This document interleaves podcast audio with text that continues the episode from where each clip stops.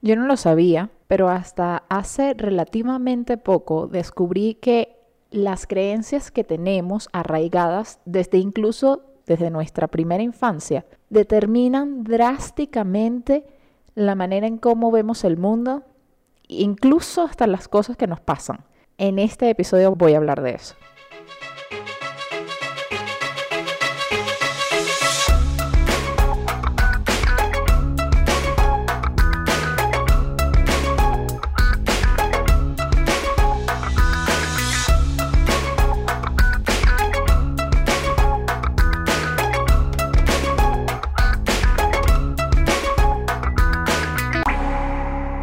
Todos, bienvenidos una vez más a Descubriendo el agua tibia. Yo soy María Angélica Ramírez y te doy las gracias una vez más por acompañarme en este nuevo descubrimiento. Estoy tan contenta de volver a grabar este podcast después de un periodo de pausa en el que estaba, estoy, sigo reorganizando mi vida, pero esta vez ya sí vengo con furia y con fuerza, con todo. bueno, gracias a todos por escucharme, gracias a todos por sus mensajes. Discúlpeme una vez más por la larga espera que se dio para este episodio, pero tengo un buen feeling con este episodio porque mm, es algo que he estado trabajando desde hace relativamente poco, pero realmente ha pasado como un año en el que he estado trabajando en esto y he tenido descubrimientos fantásticos. Y no solamente yo, también personas que están a mi alrededor con las que he trabajado esto, me parece una cosa del cielo a la tierra, que parece una cosa como mística, pero tiene muchas implicaciones que incluso son anatómicas del cerebro, etcétera, etcétera. Y creo que este era el tema que tenía que hacerme clic antes de publicar, porque tengo como varios temas en el tintero, algunos bonus que quisiera publicar, pero este fue el que me resonó y dije, esto es lo que tengo que hablar. Entonces, bueno, les doy la bienvenida a todos los que me están escuchando en este momento, a los nuevos oyentes, a los amigos que siempre me acompañan y están conmigo aquí escuchándome y descubriendo cosas conmigo. De verdad se los agradezco muchísimo. Y bueno, el episodio de hoy va a ser, voy a hablar incluso de cosas personales, entonces quiero que me acompañen conmigo en este viaje. Entonces, ya saben, súbanse en la nave cualquiera espacial, en el carro, en el automóvil, en donde quieran ponerse para empezar este episodio.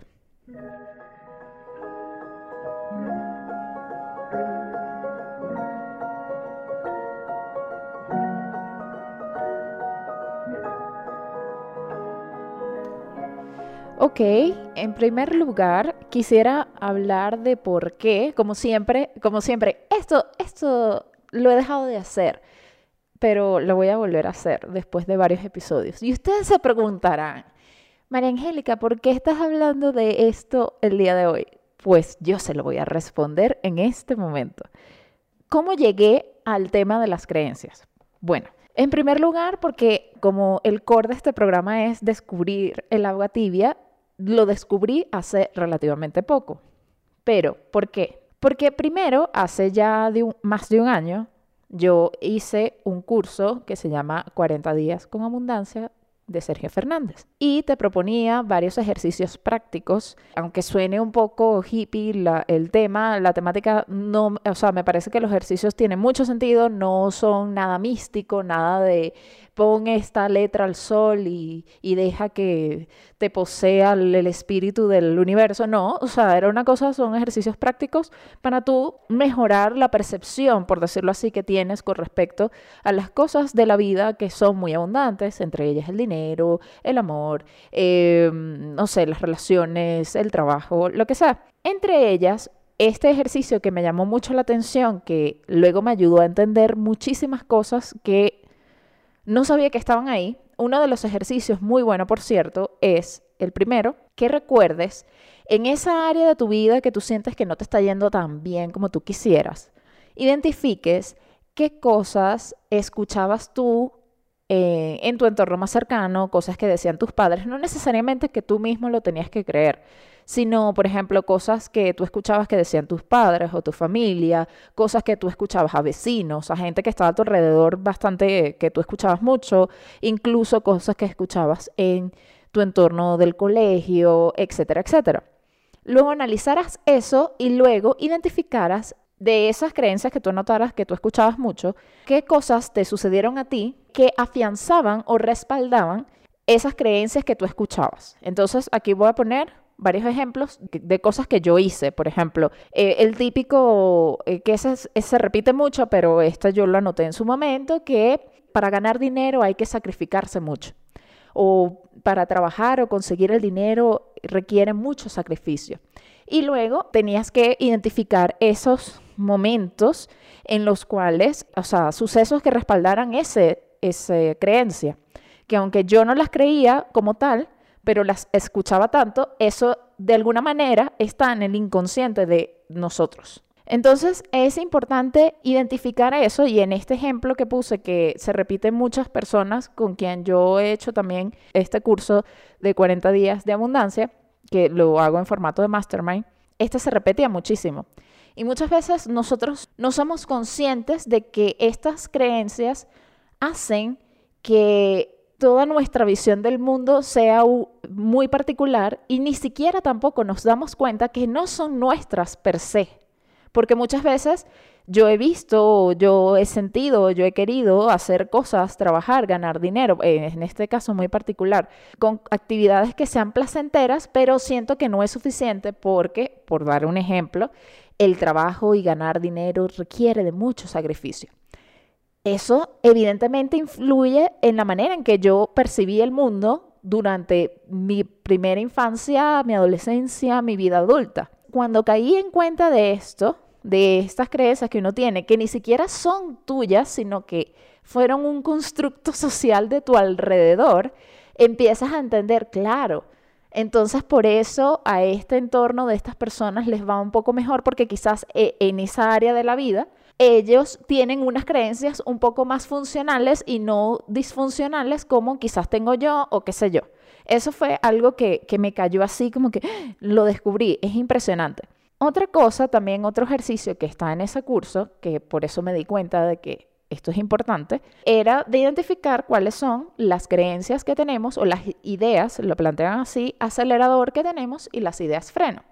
Y por lo general, siempre me pasaba cuando hacía este mastermind con otras personas y las veces que las hice conmigo misma, al principio uno identifica muchas ideas, frenos que uno tiene. Cosas que no hacen que nosotros avancemos hasta el punto que queremos. Entre ellas son, voy a decir alguna por un ejemplo, es que las cosas no me salen bien o es que yo soy muy malo o mala haciendo esta actividad. Por ejemplo, esa es típica, o sea, supongamos que la persona quiera, no sé, ser artista, cantante, entonces es que yo soy muy mala bailando, o sea, por decir algo. Y así identificar esas ideas freno. Cuando las identificamos, muy al contrario de lo que me decía una persona con la que hice este curso, que eso no hace que se afiancen más en nuestro cerebro. Entonces la respuesta en este caso es no, porque a veces ni siquiera sabemos que nos está frenando, pero seguimos ahí pensando en que nos está frenando algo que ni siquiera identificamos. Yo siempre digo en esto, para antes de matar al monstruo, tenemos que ver al monstruo a los ojos. Y ver al monstruo a los ojos es por lo menos identificar qué es lo que te está molestando, porque si no, si vivimos así sin darnos cuenta, creo que es importante. Entonces, bueno, creo que me fui mucho por este lado, pero lo que quiero decir es que llegué gracias a estos cursos que hice y luego haciendo otros, trabajando ahorita, estoy trabajando con gente eh, haciendo proyectos, me di cuenta que es fundamental que antes de empezar cualquier cosa identifiquemos por qué no hemos empezado a hacer esa cosa que queremos hacer. Eh, cuando digo que estoy ayudando a gente en proyectos, es que estoy como que estoy ayudando a ciertas personas a que si tienen un proyecto y no lo han empezado y no saben por dónde empezar, bueno, yo les ayudo, los, guío para que encuentren ese impulso para empezar y continuar el proyecto. Entonces muchas veces yo lo pensé, esto, esto luego me he dado cuenta que es algo muy obvio, pero eso fue la línea de pensamiento que me dio. Yo dije, primero tenemos que identificar qué creencias están frenando a esta persona para que, porque no lo ha hecho ya, porque si quiere hacer una cosa, por ejemplo, si yo digo, bueno, quiero ir a la cocina y servirme un vaso de agua, yo no tengo nada que me limite para ir a la cocina y servirme un vaso de agua, porque esta persona no está haciendo este proyecto. Entonces, Primero, identificar esas creencias que nos están frenando para hacer el proyecto.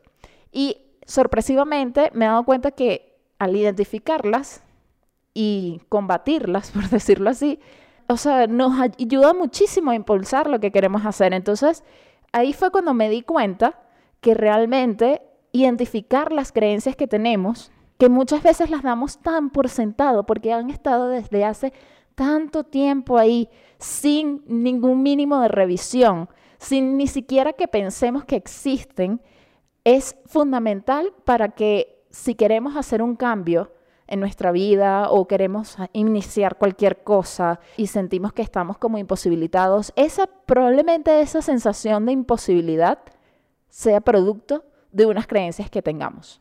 Y yo creo que estar abiertos a cambiar y a identificarlas y luego a cambiarlas, creo que es un acto muy valiente, pero más allá de un acto muy valiente, porque no, no me quiero todavía desviar por acá, es algo que es necesario y tenemos que hacer para hacer cualquier cosa, para avanzar, para lo que sea. Bueno, por eso estoy hablando de este tema y también hice como que las respectivas investigaciones, además de que ya las hice al hacer el curso eh, que les estoy mencionando y al hacer esto de los proyectos, les voy a presentar algunas ideas, unos conceptos básicos sobre estas creencias y cómo trabajarlas. Y también antes de iniciar cualquier otra cosa o antes de adentrarnos a profundidad este tema, sí como que quiero adelantar que esto es un trabajo constante.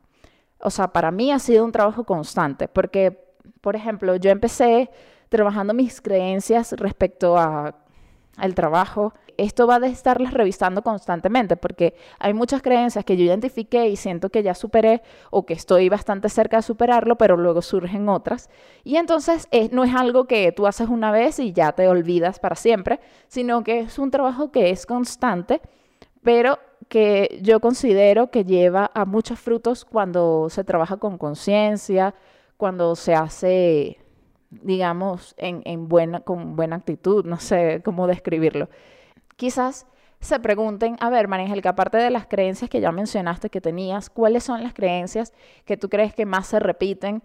Y de verdad eso se puede cambiar, porque yo creo que al principio creemos que es imposible eh, cambiarlas, pero sí se puede cambiar, sobre todo teniendo conciencia de ellas.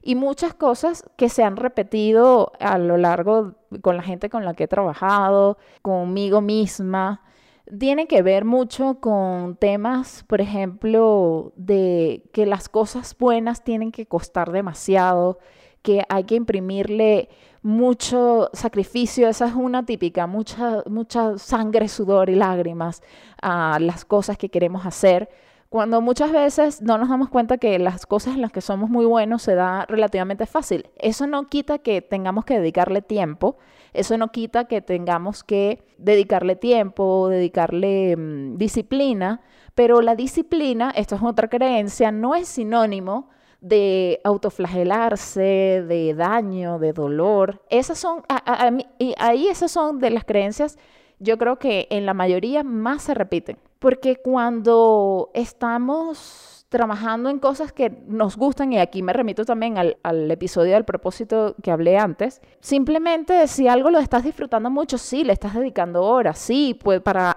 una persona externa que, uy, no, esa persona se acostó tarde haciendo ese proyecto, pero si esa persona quería hacerlo, no, no es un mal de morirse, acostarse un día tarde, ni tampoco lo vio como un sacrificio, Dios mío, esa, palabra me parece de las cosas más horribles que existen después de que he trabajado eso, eh, este tema de las creencias sobre todo creencias también con el tema del dinero, esas otras se repiten muchísimo, como que el dinero es malo, como que no quiero preocuparme más nunca más por el dinero. Las creencias del dinero eh, eh, se repiten muchísimo, sobre todo para nosotros en Latinoamérica, esto de que es mejor pobre pero honrado, o sea, no sé, esas frasecitas que son terribles, que incluso no son nuestras, pero están en nuestra eh, e, en lo popular, en el refranero popular, están ahí y nos están socializando constantemente y tenemos que ser conscientes de eso por si queremos ser diferentes, si quieren seguir ahí, si quieren, bueno, no, pero yo deseo mantener esta creencia vigente, bueno, yo no estoy diciendo que cambien las creencias que quieren, pero si hay creencias que quieren cambiar, bueno, es momento, creo que, que todos debemos identificarlas por lo menos y saber en qué creemos, creo que eso es de las grandes lecciones de este episodio. Para esto, eh, en el siguiente segmento les voy a poner varios videos de fuentes de videos de YouTube. Parecen muy distintas de cada uno, pero todas hablan más o menos de lo mismo, que es el tema de las creencias. Entonces, ya se los voy a poner. Sit down beside me, stay a while. Let hearts do their parts. With wine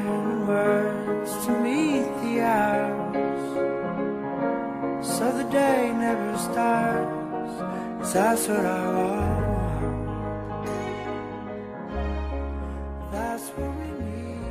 Bueno, en este caso, en el primer video que les voy a mencionar, el canal de YouTube se llama Jorge Benito. Es un señor que tiene aproximadamente 400 suscriptores. Y el video se llama, ya se los voy a poner, Reprogramación mental, cómo cambiar tus creencias limitantes, dominar tu mente y elevar tu vida. En resumen, luego les voy a poner un pedazo del audio del video. En resumen, dice que podemos reprogramar las creencias, que las creencias, como ya hemos mencionado, están arrojadas en la mente inconscientemente y son parte como que de nuestra vida sin darnos cuenta. Y que él lo compara mucho como que si fueran un programa, un programa mental, pero como un programa de computadora. Este programa, él pone el ejemplo de caminar. Es como que nosotros tenemos el programa caminar en nuestro cerebro. Simplemente, ya una vez que hemos aprendido a caminar, es una cosa automática que nosotros seguimos haciendo. No es que estamos pensando, entonces, mover pierna derecha, elevar rodilla, a pisar, no sé, poner el talón, luego la punta. No, eso es algo que ya está normal. Pero para, también comenta ese mismo ejemplo, para hacer como que esta reprogramación, por decirlo de alguna manera, tenemos que hacerlo más consciente, como al principio hicimos cuando aprendimos a caminar o a hacer cualquier cosa, como que era, no, paso uno, paso dos, o por lo menos para poner un ejemplo un poco más que no sea tan antiguo como aprender a caminar, aprender a manejar bicicleta o aprender a conducir o manejar un carro, al principio yo me acuerdo, ok, pisar el croche, no sé cómo le dicen, el, pedal de cambios, luego acelerador, ajá, al mismo tiempo, suéltalo, ok, croche, freno, cambio, primera, segunda, ajá. O sea, al principio yo me acuerdo que yo, yo pensaba, Dios mío, ¿Cuándo será el día? ¿Será que la gente cuando está manejando piensa tanto como yo? Y me frustraba, pero luego como bien me dijo un amigo con quien no aprendí a manejar con él, pero él como que me daba tips de manejo en su momento, él me dijo, luego vas a sentir que el carro es parte de tu cuerpo, es como una articulación más, es como un brazo más que tú te estás, porque te estás movilizando con él.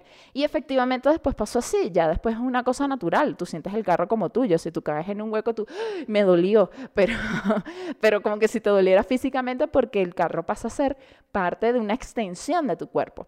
Y así pasa con este tipo de creencias. Entonces ya tenía yo en mi cerebro la programación, ok, ya que una vez que aprendí bien a manejar, ya tengo mi programa manejo en mi cerebro y ya está. Bueno, eh, con este ejemplo queda claro cómo eh, las programaciones mentales de las creencias funcionan más o menos igual. Por ejemplo, él da muchos ejemplos de cosas que, creencias que podemos tener que quizás no sabemos. Por ejemplo, en este caso de creencias disfuncionales o creencias limitantes, como por ejemplo ganar dinero es muy difícil, no hago nada bien o algo malo va a pasar. Él comenta, si quieres cambiar el rumbo de tu vida tienes que reprogramar tu mente. Primero hay que identificar, que era lo, a lo que estábamos hablando anteriormente, y luego cambiarlo para cambiarlo, él habla mucho de, tiene varias técnicas, yo también tengo otras, o sea, luego sin querer, eh, creo que yo también he desarrollado muchas otras técnicas que me sorprende, de verdad, sorprendida de mí misma y que, wow, he desarrollado una técnica. Tal vez esto ya existe, pero ese es descubriendo el agua tibia, uno también aprende sus propias técnicas. Entonces, él habla mucho de la atención, de la repetición para poder cambiar estas creencias que nos limitan para abrir la visión del mundo, él dice que ayuda mucho el conocimiento con intención. Es decir, primero controlar intencionalmente nuestros procesos de pensamiento, que luego ya vamos a hablar de eso, que él eh, sugiere mucho la meditación mindfulness, etc. Eso es la intención.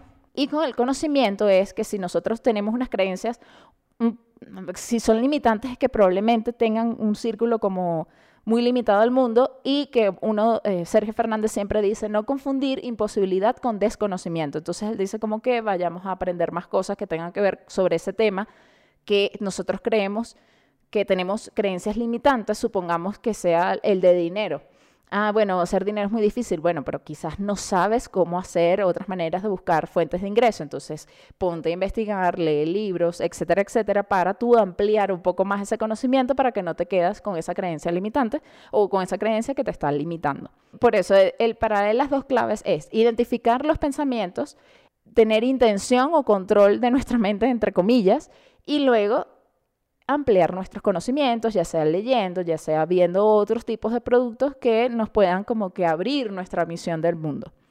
Eso es un caso. Vamos a poner esta parte del video que le explica esto que me parece interesante.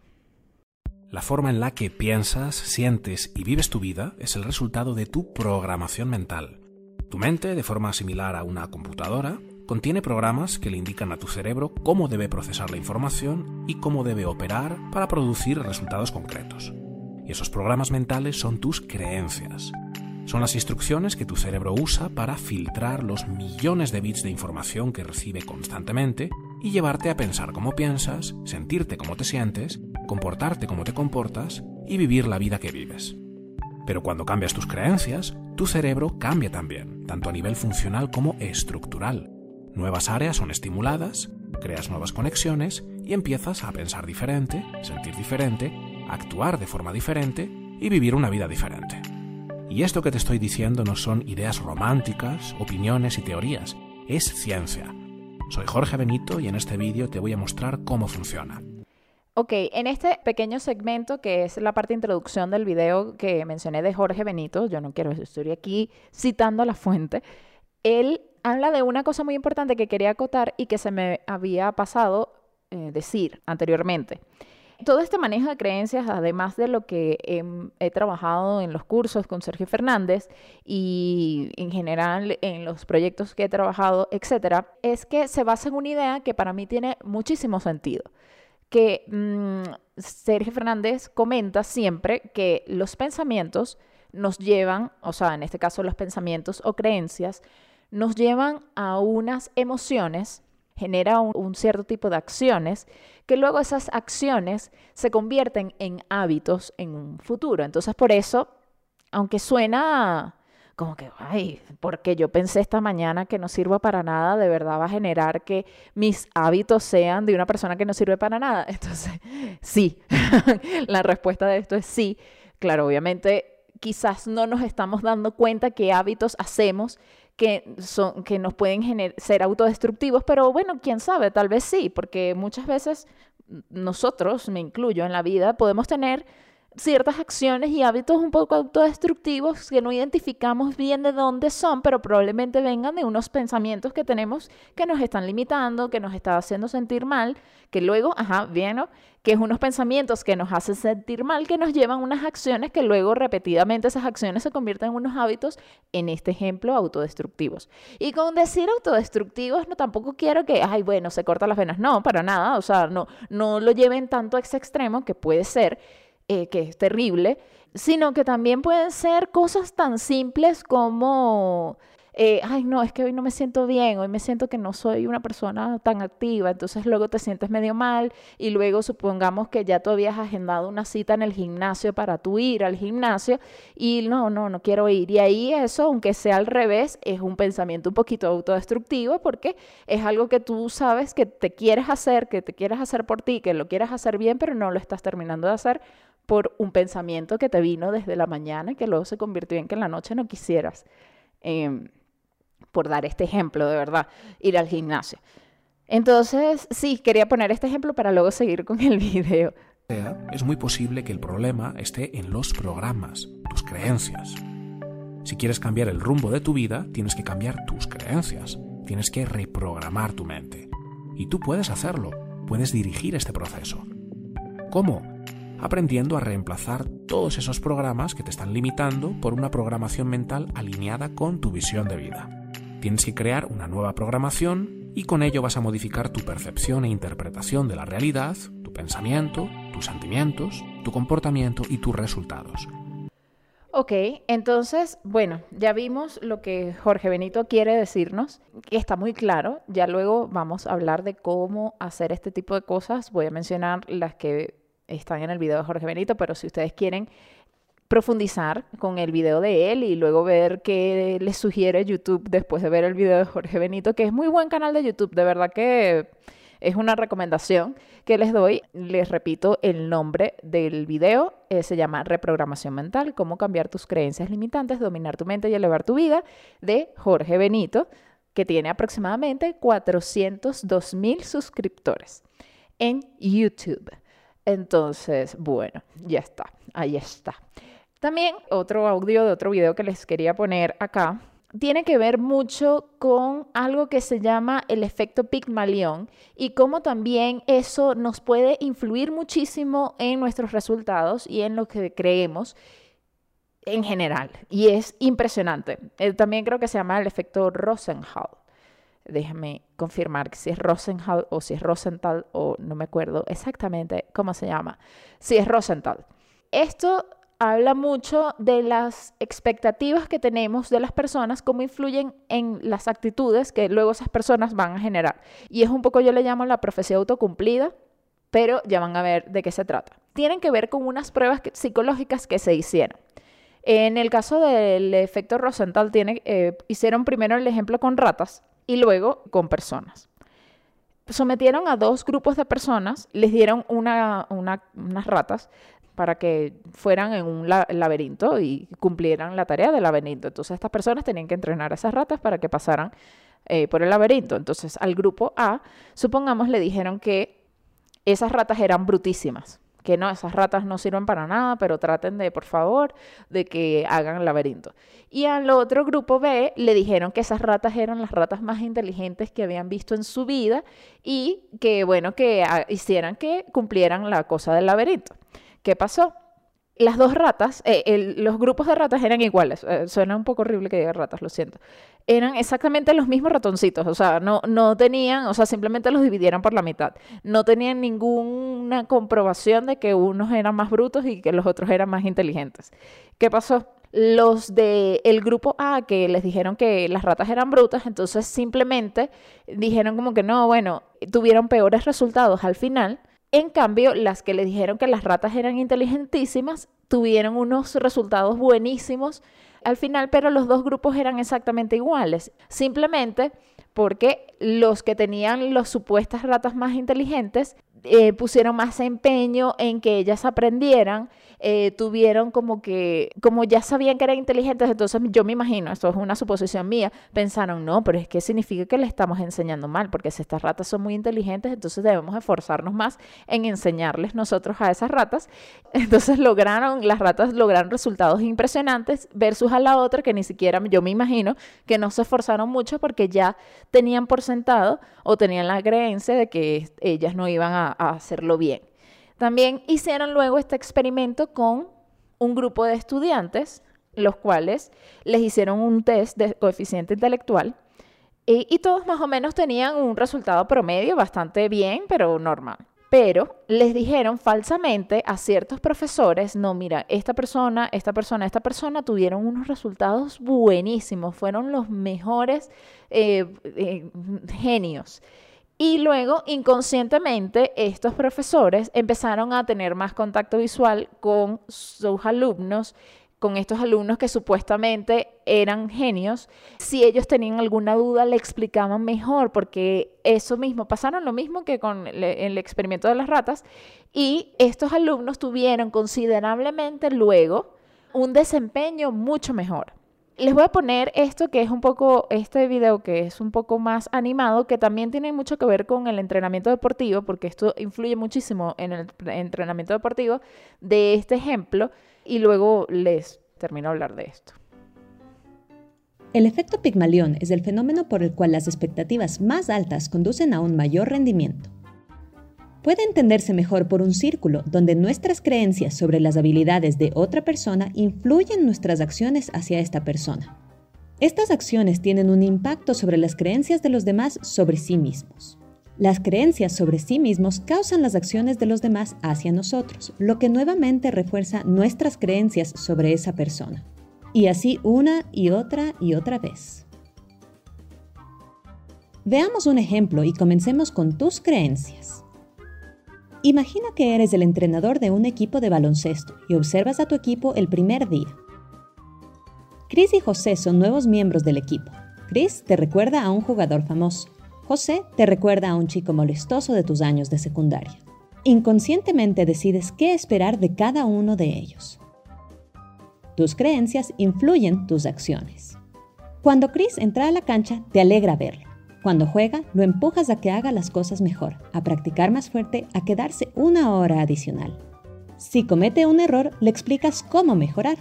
Cuando José entra, apenas lo notas. Te alegra verlo anotar puntos, pero no le das mucha retroalimentación y no inviertes tiempo extra en su entrenamiento.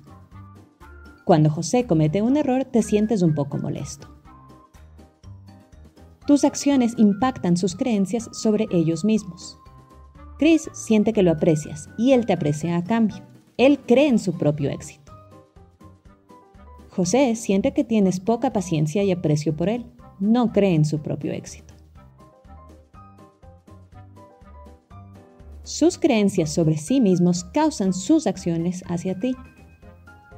Chris encuentra cada vez más alegría jugando y nunca se pierde una sesión de entrenamiento. Durante los juegos, él da el 100% todo el tiempo. José encuentra menos alegría que antes al jugar y no da todo su esfuerzo en los juegos.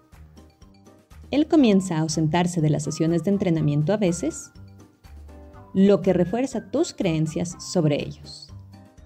Ves cómo Chris disfruta jugando, cómo entrena duro y muestra una rápida mejora en su rendimiento. José parece no estar muy motivado, sus habilidades no mejoran tanto y comienza a asistir menos. Lo sabías de inmediato. Gracias a Dios tus instintos eran correctos. A mí me encanta de este audio y de este video que les voy a decir la fuente para que si quieren ver el completo del video, se llama El efecto Pigmalión de Sprout Español. Es un videito así bien animado, por eso la musiquita es como bien fácil de entender me encanta cuando, cuando se ríe la, la, chica como, ya tú sabías que él era una basura, ¿verdad? Porque tu intuición no te falla. ¿Y cuántas veces eso? Por eso yo le digo la profecía autocumplida. Claro, eh, es un círculo, como ella menciona, un círculo donde la, la creencia que tú tenías sobre una persona se va cumpliendo según las expectativas que tú tenías de esa persona. Es súper, es como un viaje en el tiempo, es como esas películas de viajes en el tiempo sí es interesante esto porque aquí juega otro factor que, aparte de las creencias personales, juega el factor importante de las expectativas y creencias que tengan las personas a nuestro alrededor de nosotros mismos. Y si nosotros no tenemos también nuestras propias creencias claras, nuestro valor de nosotros mismos claros, nos podemos, si tenemos suerte, impulsar gracias a que estamos rodeados de personas que creen en nosotros o nos podemos ir al foso por estar, por mala suerte de tener a personas que están a nuestro alrededor que nos hayan ir que no tengan muchas expectativas sobre nosotros. Pero a esto me voy incluso más allá. Incluso nosotros mismos podemos elegir estar en círculos que nos fomenten y nos motiven y porque nosotros sentimos que merecemos estar en círculos que nos motiven y nos fomenten y, que nos valoren, etcétera, etcétera. Y luego nosotros inconscientemente, si no nos motivamos y no nos valoramos a nosotros mismos, irnos inconscientemente a grupos en donde no nos valoran. Y eso es, es, es como una serpiente que se muerde la cola, literalmente. Porque si, por ejemplo, alguien, aquí me pongo un ejemplo, alguien se equivoca en un trabajo, que aquí digamos que no estamos, no lo elegimos tantos como van a ser nuestros compañeros de trabajo, entre comillas pero nosotros cometemos un error, pero esta persona sabe el valor de su trabajo, y tal. Bueno, sí, em, cometí un error, pero tiene una actitud de, bueno, pero podemos resolverlo aquí, que vamos a aprender de esto, vamos a ver cómo hacemos, discúlpeme, aquí lo vamos a lograr, etcétera. La actitud es completamente diferente y aunque esta persona se equivocó, el entorno, como lleva la actitud luego de esa equivocación, es como, ah, no, pero esta persona sí sabe, o bueno, sí, cometió el error, y ahí hay un reforzamiento del valor de esa persona a Si tú crees de ti mismo, sí, no, yo no sirvo para nada y me equivoco, bien, es que no, sí, lo siento, es que yo no sirvo para nada. Entonces ya los compañeros de trabajo van a decir, bueno, no, pero es que esto no, no sé para qué lo contrataron, bla, bla, bla, bla, bla. Entonces sí, así de importante son las creencias. O sea, yo no sé si esto es, esto es una persuasión hacia ustedes, no, para nada, esto es una exposición de las cosas que yo he descubierto. Pero si este episodio fuera un mensaje persuasivo en el que yo trato de convencerlos a ustedes, vieron muchachos que, que las creencias son importantes, yo creo que ya con estos dos audios y con todo lo que yo he dicho aquí, si no queda claro de la importancia que están estas creencias, de verdad que no sé cómo hacerlo. Pero ahí sí participen ustedes y me dejan en los comentarios de Instagram o me escriben directamente en el grupo de Telegram o donde ustedes quieran eh, que me contacten. Saben que en Instagram, arroba descubriendo el agua tibia, yo siempre voy a estar pendiente de sus mensajes. Ahí es que me pueden decir, sí, María Angélica, o no, María Angélica, no se entendió, sí se entendió, no se entendió. Por favor, ustedes me aclaran este momento de este episodio. ¿Ok? Vamos a hacer una pausa para yo tomar un poco de agua porque esto, uff, tengo un montón de cosas que decir. Este episodio sí va a quedar de un metraje aceptable, no como el anterior, porque todavía tengo cosas que contar.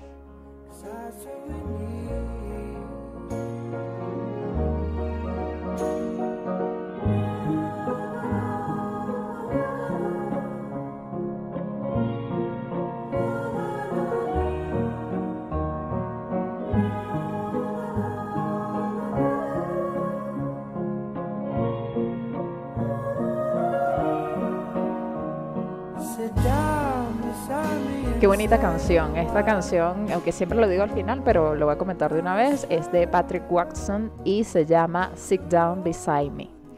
Bueno, continúo. estos son los momentos de locutora frustrada, bueno, entre comillas frustrada de radio, tipo, acaban de escuchar, queridos oyentes, esta nueva canción del artista. bueno, continúo con las creencias, discúlpeme mi pausa eh, de payasería del día de hoy. Entonces, luego de ver este, digamos, la teoría de las creencias un poco, eh, ven algunos ejercicios eh, al principio de cómo identificar esas creencias, escribirlas, o sea, más, más que todos los ejercicios resultaban en escribirlas y luego identificar la creencia contraria ya sea si tú no la si tú no la tienes, si no la hayas en tu ser, llamar o preguntarle a una persona que tú sientas que si supongamos que en esta área de tu vida es el trabajo, entonces si tú ves a una persona que tiene mucho éxito en su trabajo, entonces le preguntas, "Bueno, mira, yo tengo esta creencia. ¿Tú qué crees al respecto?" Y probablemente esta persona te va a decir lo contrario a esto y te va a dar argumentos de por qué esa situación es de una manera u otra. Pero en ese caso, esa es una manera de hacer, es una de las técnicas de cómo empezar a reprogramar, eh, como decía Jorge Benito, o a cambiar estas creencias limitantes. Como que poniendo, escribiendo la creencia opuesta, simplemente opuesta a un lado, y llamando a una persona que tuviera más éxito en ese aspecto o área de la vida en que estamos identificando esas creencias que nos están limitando. Otra técnica que esta es una mezcla de técnicas que he desarrollado a lo largo de hacer varias veces en los mastermind de 40 días con abundancia o en los cursos que he hecho, analicé esto. Y esta es una creencia súper fuerte que ya he trabajado. Ojo, ojo, cuidado, por si acaso no vayan a... María Angélica, no creas en eso. Sí, ya lo trabajé, pero sí lo creí. O sea, y esto es muy personal es preguntarse, muchas veces, preguntarse más, como que la capa, eh, muchas veces tenemos una creencia que es como una capa superficial, que viene de abajo, de otra creencia más grande, que si no atacamos esa creencia más grande, la capa superficial no se va a terminar de cuajar. ¿Y a eso qué me refiero?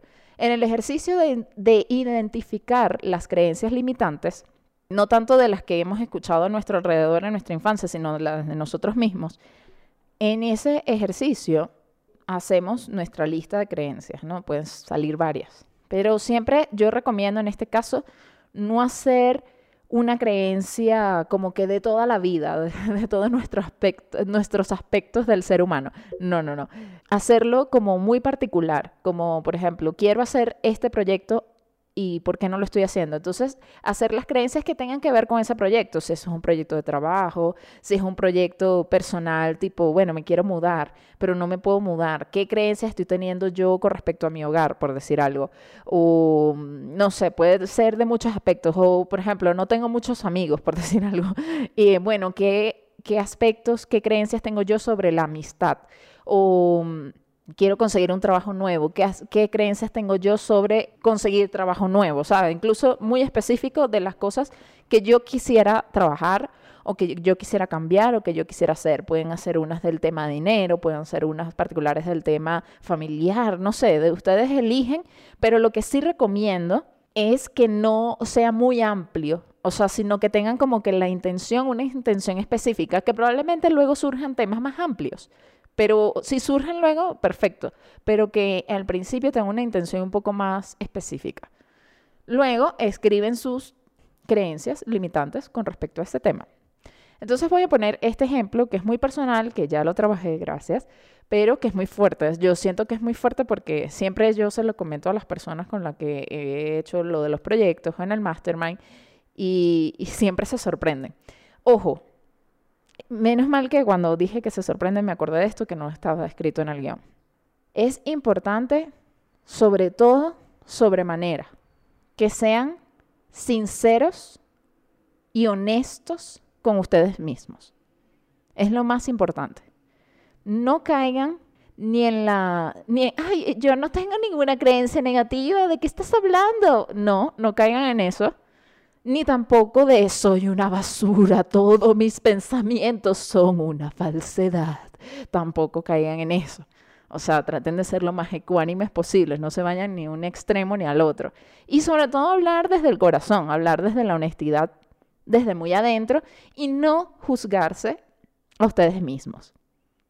No juzgarse. O sea, ver bien el foso, todos tenemos nuestras áreas de luminosidad y todos tenemos nuestras áreas de sombras. Es bueno ver e identificar esas áreas de sombra, no para regodearse y sí, mira mi sombra, sino para, bueno, trabajar y mejorar y ya está. O sea, así de simple. Es como yo lo, soy práctica en ese sentido, para trabajar y mejorar, punto, ya, ya está.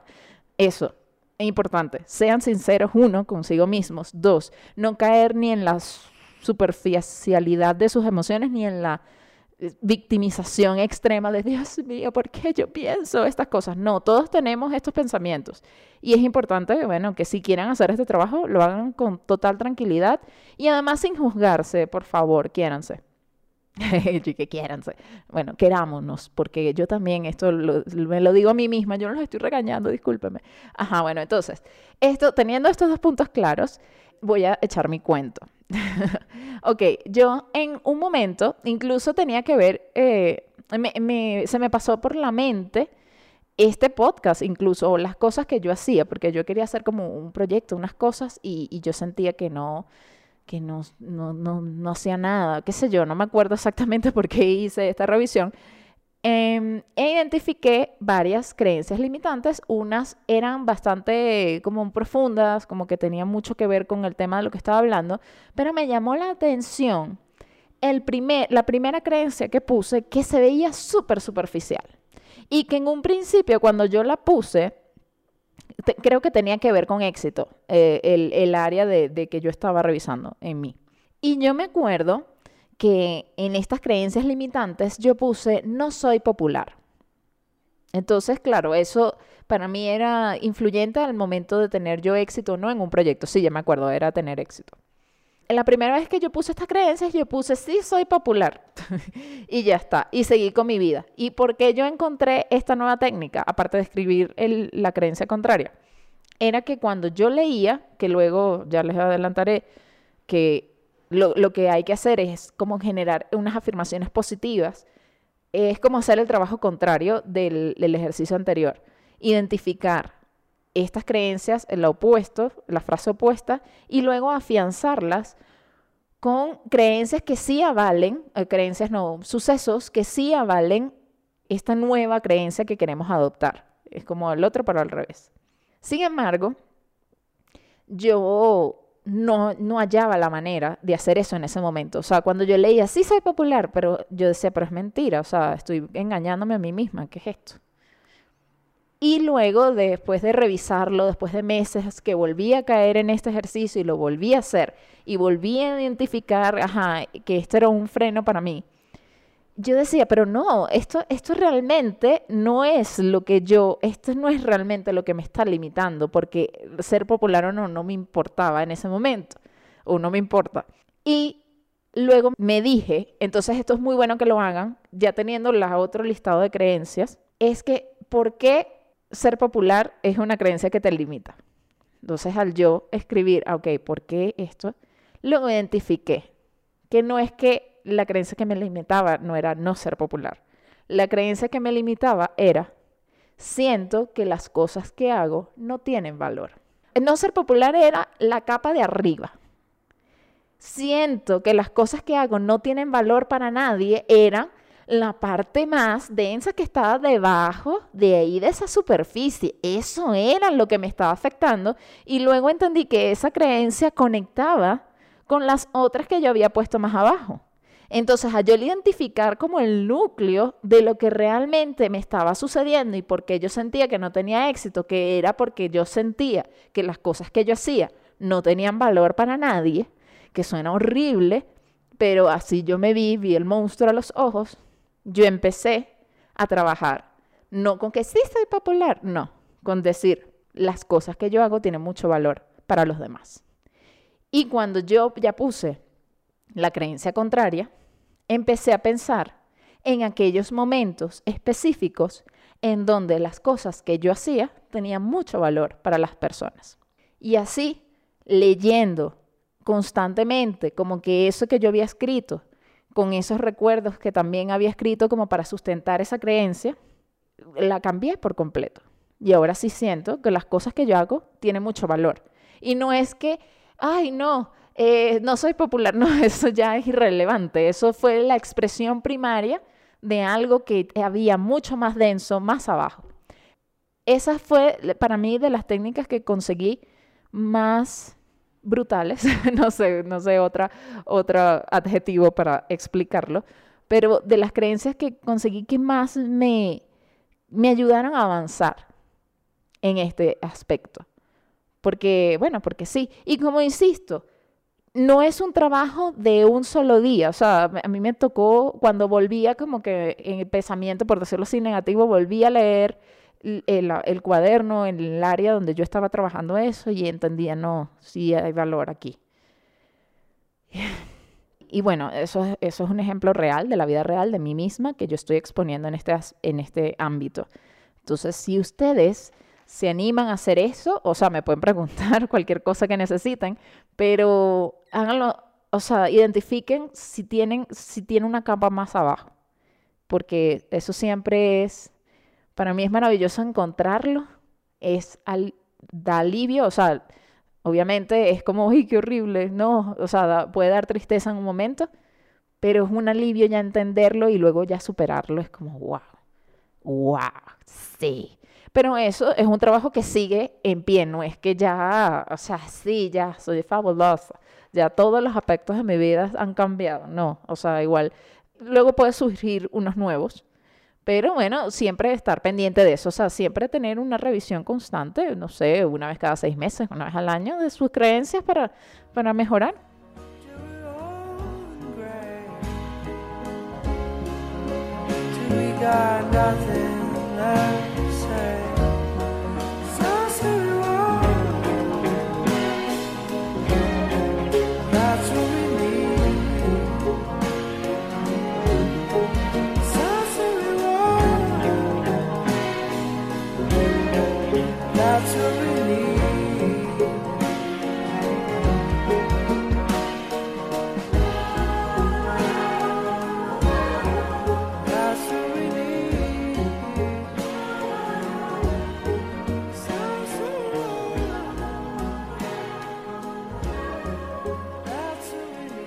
Otro aspecto importante que en la revisión, sobre todo con el efecto Pygmalion, que me llamó la atención, es algo como que conecté ahorita con eso, fue revisar qué círculos, en, qué entornos, no, ojo, aquí hago un disclaimer, una mm, advertencia muy importante yo no les estoy diciendo, por si acaso, ni yo primero, ustedes deciden lo que hagan con su vida. Yo aquí yo no les estoy diciendo que vayan a hacer nada con su vida. Eso es el primero y principal. Ya saben que yo no tengo el dominio de la verdad absoluta, que las cosas aquí son mis descubrimientos y mis opiniones. Ya saben las reglas del programa.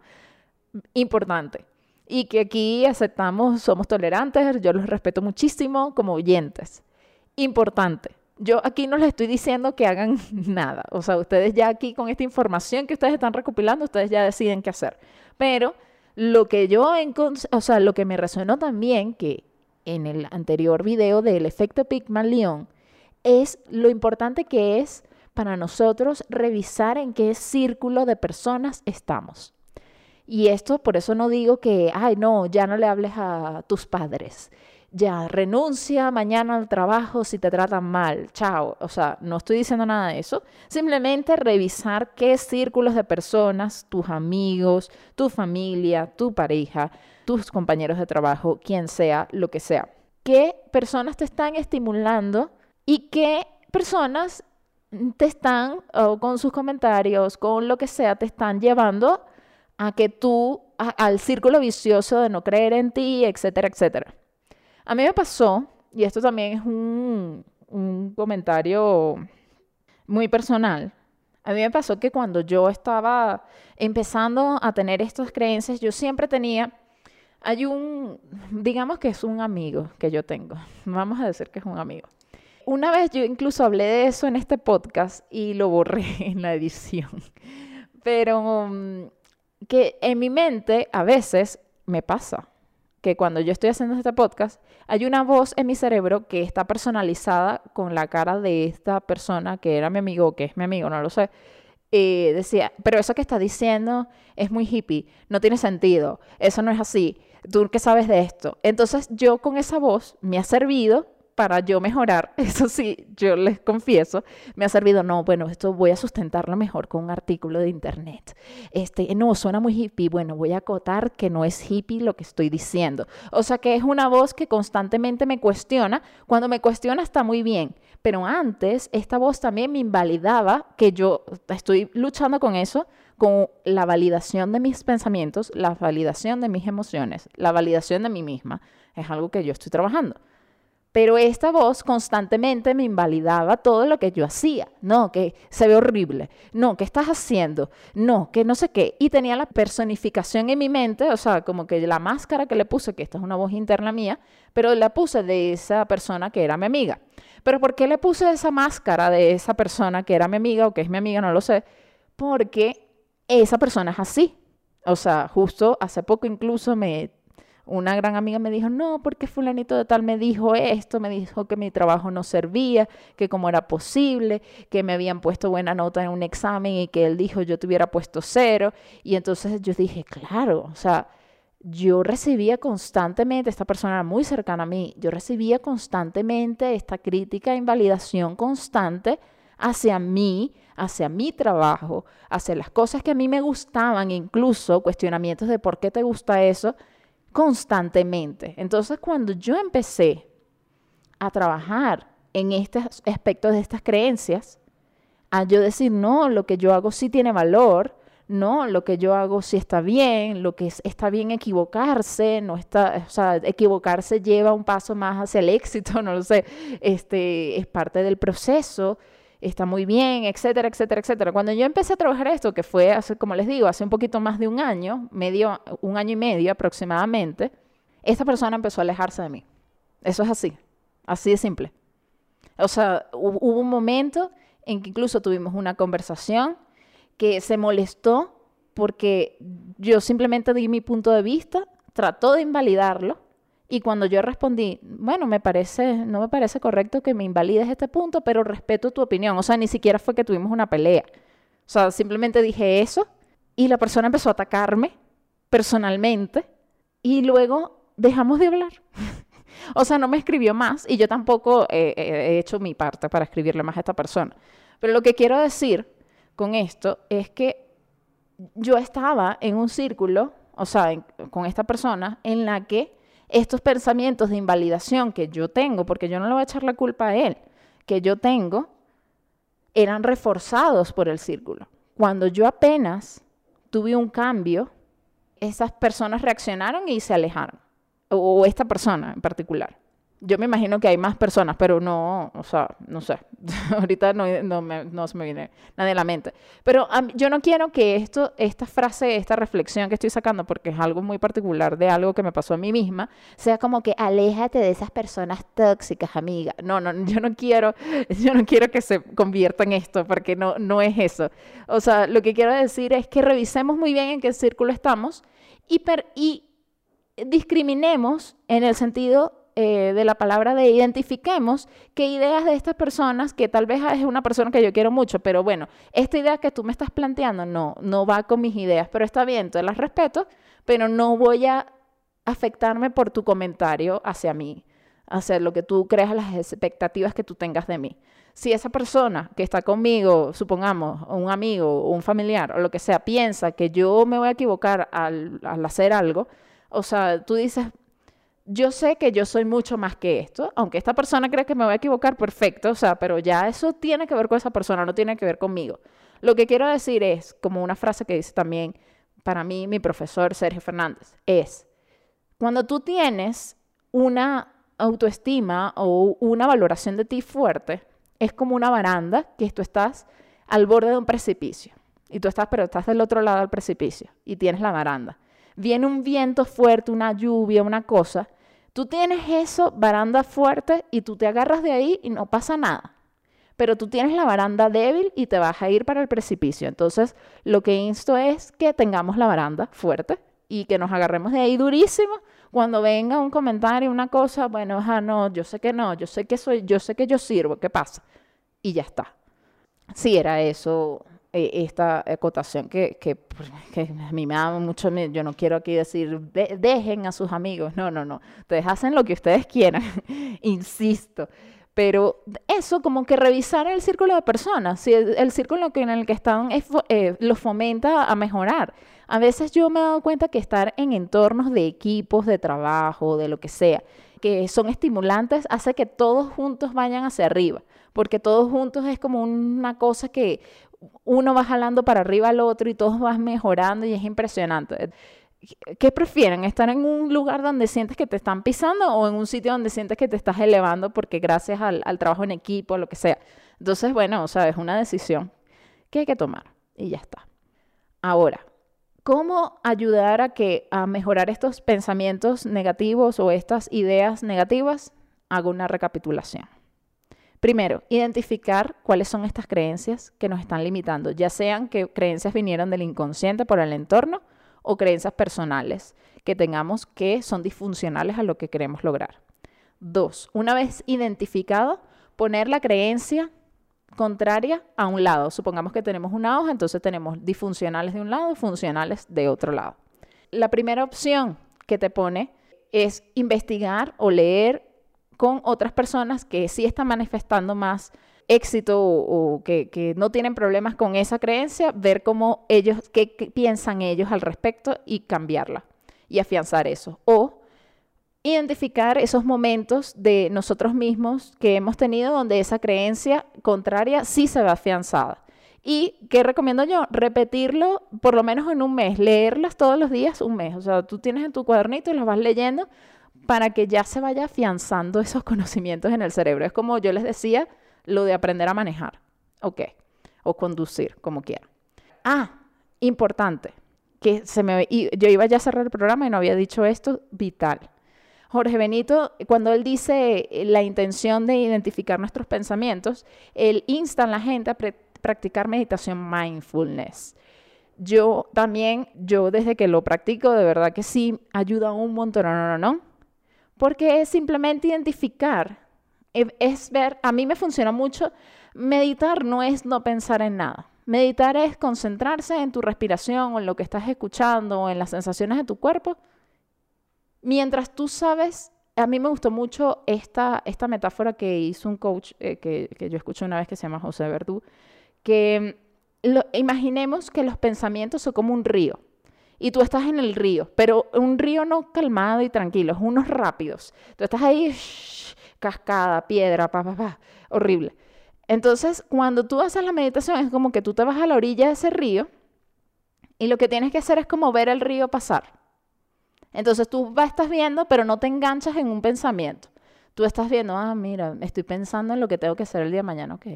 Sigo concentrada en mi respiración o en lo que estoy escuchando o en mi cuerpo.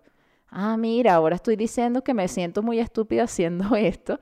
Ok, perfecto, sigue, pasa y dejas que el pensamiento pase. A mí me gusta mucho identificar como que si fuera un río, de verdad, yo me lo imagino así y me ayuda un montón. Ay, adiós, pensamiento. Luego viene otro. Ay, mira, ¿sabes qué? Me provoca un chocolate ahorita. Bueno, ya después de la meditación me lo como. Adiós, pensamiento del chocolate. Y así sucesivamente. Entonces, al hacer estas meditaciones mindfulness, por lo menos estamos identificando en qué estamos pensando. Entonces, eso nos hace, cuando empezamos a caer en huecos, porque yo no les niego, yo también caigo en mis huecos horribles, yo digo, ya, ya, bueno, detente, detente, María Angélica, detente. Ok, bien, ¿qué podemos hacer para que te quites esto? Bueno, entonces voy a respirar. O bueno, voy a escuchar un audio de algo, voy a distraerme o voy a escuchar música, o bueno, voy a hacer algo que me inspire, o bueno, voy a leer mis declaraciones o mis intenciones, que serían las el pensamiento contrario a estas eh, creencias limitantes que Sergio Fernández también las llama como ideas acelerador. Voy a pensar en mis ideas acelerador. Y ya está. Eso creo que es súper importante. Entonces ya creo que hice un resumen bien claro de las cosas importantes para detectar primero las creencias y para trabajarlas. Y luego, ¿qué hay que hacer? Bueno, para adelante, seguir, porque yo siempre le digo esto a la gente con la que trabajo, en los mastermind, a la gente a la que le estoy ayudando a generar los proyectos, es que yo veo tanto potencial en esta gente, tanto. Y también probablemente lo vean en mí, no lo sé. Que yo siempre les digo, es que quiero que te des cuenta, y eso se los digo a todos y a ustedes también, queridos oyentes, que ustedes pueden hacer lo que ustedes deseen, solo tienen que organizarse. Eso es, creo que es la reflexión que tengo para el día de hoy. Eh, sí.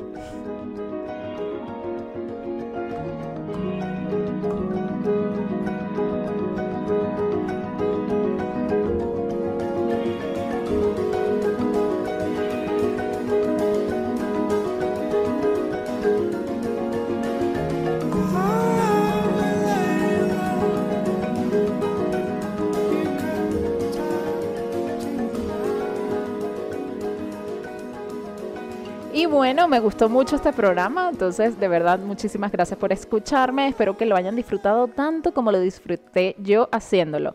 La música que escucharon, la que están escuchando en este momento y la del principio del programa es de Manuel Guinán. Síganlo en arroba Manuel y pídanle cualquier música, es un excelente músico. Y la música que escucharon también de fondo en el episodio de hoy, que a mí me encanta, es de Patrick Watson, que se llama Sit Down Beside Me. Recuerden seguirme en las redes sociales, pueden escribirme incluso en descubriendo la gmail.com o arroba descubriendo el agua tibia en Instagram les voy a dejar esta canción que me encanta, que es una canción que me recuerda a mis padres, no sé, de otra época, que se llama Blessing de George Benson. Y espero que nos podamos encontrar pronto. Eh, ya me voy a activar un poco más en las redes sociales de Descubriendo el Agua Tibia. Y de verdad quería decirles que los quiero muchísimo. Gracias por escucharme a ti que me estás escuchando en este momento. Te mando un gran beso y un gran abrazo. O nos escuchamos en el próximo capítulo, que probablemente sea pronto o ya sea bonus, lo dejo por ahí, de Descubriendo el Agua Tibia.